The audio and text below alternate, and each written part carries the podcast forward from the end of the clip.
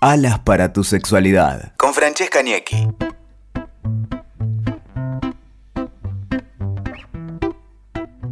Bienvenidos a Alas para tu sexualidad, este podcast que hacemos con mucho amor para poder explorar la sexualidad, sacarnos los tabúes y meternos un poquitito en todas las temáticas del placer, del placer sexual.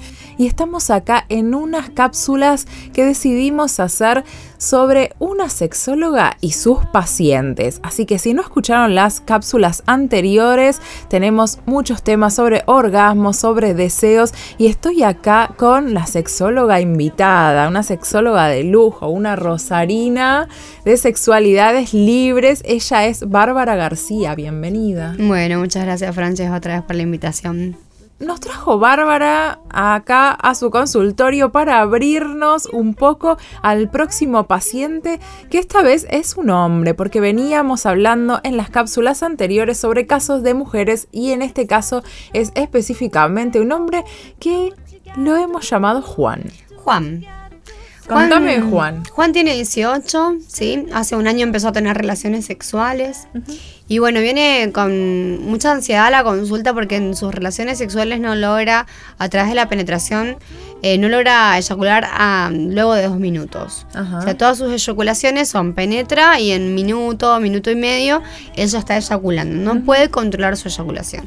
Así que Juan básicamente viene a buscar el espacio para poder controlar sus eyaculaciones. Perfecto. Y se puede decir que cuando la persona está menos de dos minutos en penetración, eh, y ya eyacula, ¿ahí es eyaculador precoz o no? ¿Hay otras líneas como para tomar? Exactamente, eso es muy importante de ver porque inclusive muchas sociedades científicas eh, están como debatiéndose al respecto. Muchos buscan el tema del tiempo y ponen por ahí el límite dos minutos luego de la penetración, o sea, menor de dos minutos el tiempo eyaculatorio, pero realmente la mayor importancia en esto es la incapacidad de controlar la eyaculación, la incapacidad de controlar un, digamos, una cuestión que debería de ser total y completamente eh, controlable. o sea, esa energía sexual que está yéndose por un lado en donde yo no la puedo controlar. Me encanta porque Bárbara es como yo, siempre los quiero sacar de esos números, viste que unos tenemos, la frecuencia, el número que tengo que contar y me pongo ahí a, alterar la cabeza pensando en, no, tiene que esperar un poquitito más, un minuto. Aparte con respecto a quién, porque si uno está con una persona, también que llega al orgasmo mucho más rápido, o por ahí también el pensar en la previa si tuve una previa de 40 minutos y después en penetración llegué a los dos minutos y bueno, como mucho más razonable. Exactamente, yo creo que también tiene que ver con el tema desde que durante muchísimo tiempo el tema de la penetración fue lo que ha marcado como si fuera el plato fuerte de la relación sexual y todo el tema previo eh, se minimiza y se, se, cataloga, bueno, nosotros lo hemos catalogado también, como ¿no? Como, exactamente, como un momento previo que tiene poca importancia versus la penetración. Y eso le pone muchísima responsabilidad a, los señores que tienen que penetrar, para empezar, y le quita muchísima importancia a, por ejemplo, si la relación fuera eh, heterosexual, al tema la estimulación previa del clítoris, que es una relación sexual, porque esa mujer puede acceder a un orgasmo a través de la penetración del clítoris y ni siquiera con la penetración. y aparte también hay, hay elecciones sexuales que no implican la penetración directamente, entonces que podemos decir que una dos mujeres que están juntas que nunca se penetraron no, no son vírgenes todavía. Exactamente. O también podemos hablar de, chicos que tienen sexo con chicos, en donde uno es activo y el otro es pasivo, y hay alguien que no está, no está penetrando a nadie, pero que está recibiendo placer también, ¿no? Es como poner solamente la atención en el tema de, otra vez entramos en el exitismo, otra vez en el tema de los tiempos, la frecuencia. Y el falocentrismo. Y el falocentrismo, o sea mm. que también es eh, un, peso para esas personas, porque yo los chicos que veo en consulta con eyaculación temprana o eyaculación precoz, también tienen un nivel de ansiedad porque tienen que mantener un estatus, unos estándares y unas performances que la verdad que, que es pesado para esas personas. Entonces hay que tratar de empezar a, ver la relación sexual como un todo y no solamente con la penetración. Vos hablabas de que este chico tiene 18 años y yo también eh, visto mucho el tema de la pornografía, de cómo la pornografía, porque cuando no hay educación sexual, en líneas generales, los chicos, los adolescentes, tanto hombres como mujeres, se terminan educando mucho con la pornografía. Entonces, ¿qué es lo que pueden ver ahí que también les esté afectando a esto de la de creer que hay una performance ideal, ¿no? Sí, la pornografía a mí me gusta decirla como una porno ilusión. Durante mucho tiempo ha representado eh, formas de, relacionarse de manera sexual donde siempre hay una persona muy activa, la otra muy pasiva, donde los tiempos son irrisoriamente rápidos, donde hay una coordinación y una sincronía con el orgasmo, o sea, siempre terminan juntos, todos terminan juntos, o sea, realmente, o sea, ni en el lado sincronizado la gente es tan, tan puntual. Entonces, realmente creo que tiene que ver con un exitismo que, o con un parámetro de relación muy ilusoria eh, que obviamente también a los tiempos cinematográficos supongo que debe ser positivo para ellos, pero que para las mentes de las personas no lo ha sido. Y hoy en día, por suerte, la pornografía está dando como todo un giro un poco más.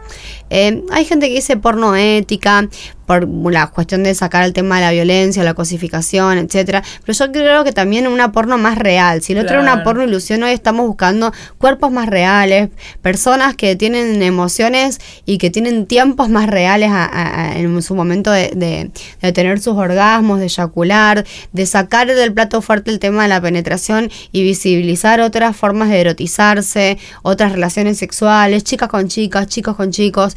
Hoy por suerte la porno se va abriendo otros caminos, porque creo que también es una traducción del, del fenómeno sociocultural que estamos atravesando en cuanto a, la sexualidad, como relacionarla con la salud y no con, con la moral.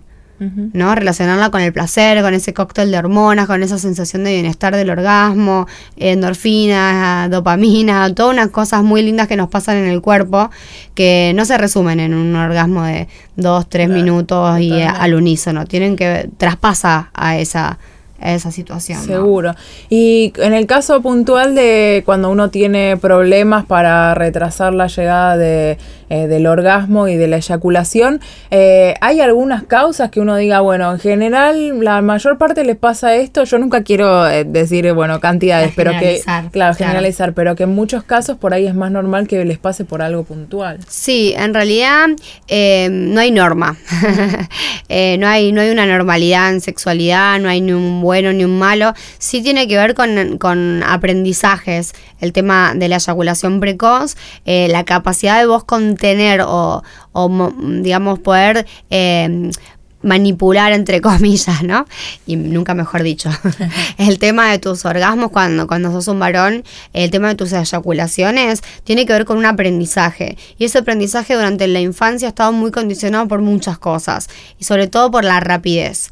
Ha estado condicionado por la rapidez porque mamá está tocándote la puerta del baño mientras sos preadolescente y estás en la ducha, o dormís con tus hermanos en la habitación, lo tenés que hacer rapidito y sin chistar, o porque ves la porno rápida y medio así que te está por ver la mamá, el vecino, el papá o lo que sea. Entonces, esa educación de, de, conectarse con tu cuerpo desde la rapidez es como que, y más las sensaciones placenteras que te llevan, ¿no? El, masturbarte, es como que ha empezado a perpetuar unas masturbaciones eh, que han generado que la persona tenga eyaculaciones tempranas, ¿sí? Y después en la hora de vincularse, también el vínculo con el otro nos despierta muchísimo más erotismo y eso eh, incrementa más los nervios propios del, de, de las primeras veces, el relacionarse, eso también incrementa eh, que los tiempos sean menores, ¿no? Entonces, eh, esta persona puntual, Juan, que también empieza a, tener sus relaciones sexuales movido y atraído por varones, en donde en su familia hay toda una especie de tabú con respecto a la sexualidad, ni hablar de, sexualidad entre varones. Entonces, eh, él también ha empezado con muchos miedos, muchos tabúes sobre respecto a su propia sexualidad y cuando han comenzado a penetrar chicos, ha terminado eh, eyaculando de una manera muy temprana y entonces viene movido por, por esa sensación de angustia, ¿no? Qué importante el tema de la masturbación, ¿no? Porque lo habíamos visto eh, en el caso que hemos visto en podcasts anteriores sobre cuando uno tiene eh, dificultad para llegar al orgasmo que les pasa más a las mujeres y en este caso también dificultad para retrasar el orgasmo y en todos los casos uno recomienda, ¿no? El tema de la, de la masturbación, de un reaprendizaje de cómo masturbar o un empezar a masturbarse en algunos casos. Exactamente. El tema del autoconocimiento sigue primando eh, siempre. Para poder comunicarte con el otro siempre. Entonces, en estos casos, la terapéutica es volver a reaprender el tema de los tiempos masturbatorios. La curva de respuesta sexual humana del hombre y de la mujer son distintas. Eso siempre es muy importante que sepan. La cantidad de, digamos, de sangre que llega al pene es a través de vasos muy grandes. Por lo tanto, cuando el, hombre se excita, se eh, erecta de una manera muy rápida. Claro. ¿sí? Y si él se dejara libre dentro de, de la penetración, podría eyacular en tiempos cortos, entre 5, entre 3 y 5 minutos ya él podría estar eyaculando. Entonces el tema de prolongar el tiempo de eyaculación, prolongar el punto ese de no retorno en donde vos ya sabes que estás al lado, a un pasito de eyacular bajar la energía sexual, redireccionarla a otras áreas del cuerpo, es lo que vamos a hacer con esa persona a través de ejercicios masturbatorios.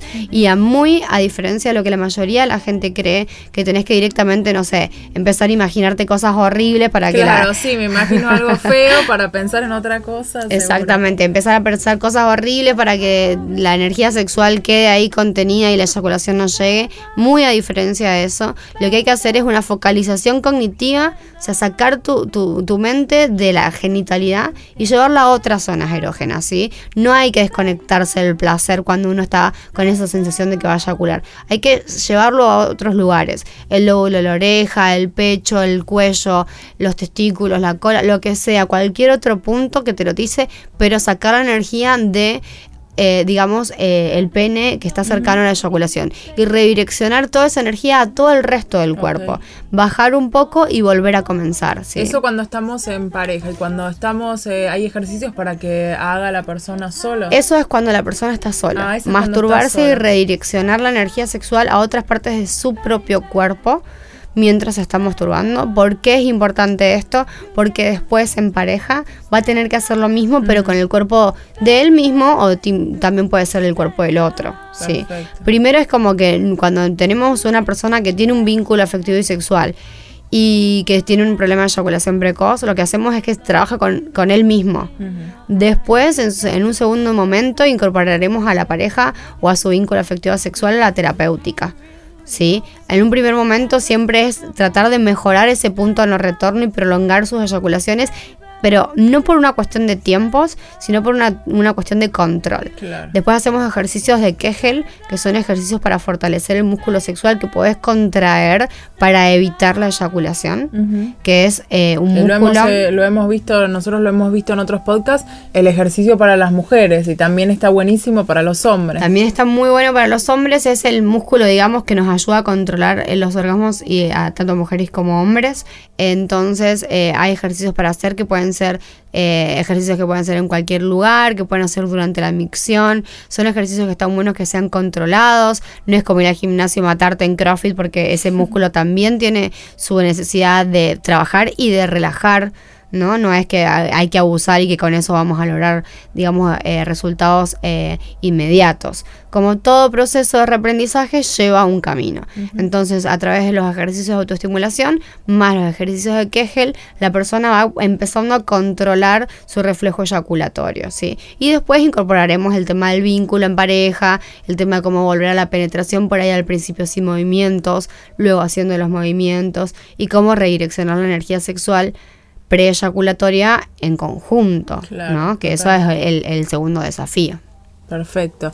Bueno, entonces hay un montón de, ejercicios para hacer, un montón de cosas eh, y siempre coincidimos en esto de eh, relajarnos, sacarnos un poco la mochila, darnos cuenta que esto se puede reaprender, que se puede cambiar, que uno tiene que focalizarse en pensar en la parte positiva, en que esto tiene que darnos placer, que la sexualidad tiene que darnos placer y no sentirnos siempre tensionados por un número, por una frecuencia, por, por nada, por seguir estándares ¿no? que hemos visto en las películas o que hemos mal aprendido, así que se puede reaprender y trabajar para tener más placer y disfrutar un poco más. Totalmente, para construir sexualidades libres hay que empezar a, sacarnos de eso que bien vos decís, las mochilas, los miedos, los mitos y los tabúes y ponerse ponerse con mucha pila para aprender, ¿no? Seguro. Bueno, hasta aquí llegamos con la última cápsula que tenemos preparada para ustedes con respecto a la sexóloga y sus pacientes. Eh, pueden seguirnos también si quieren conocer más contenido de Bárbara en Sexualidades Libres en su Instagram y en su página y en Francesca Ñequi para ver más videos y contenidos de sexualidad. Así que nos vemos en el próximo podcast. Esto fue Alas para tu sexualidad.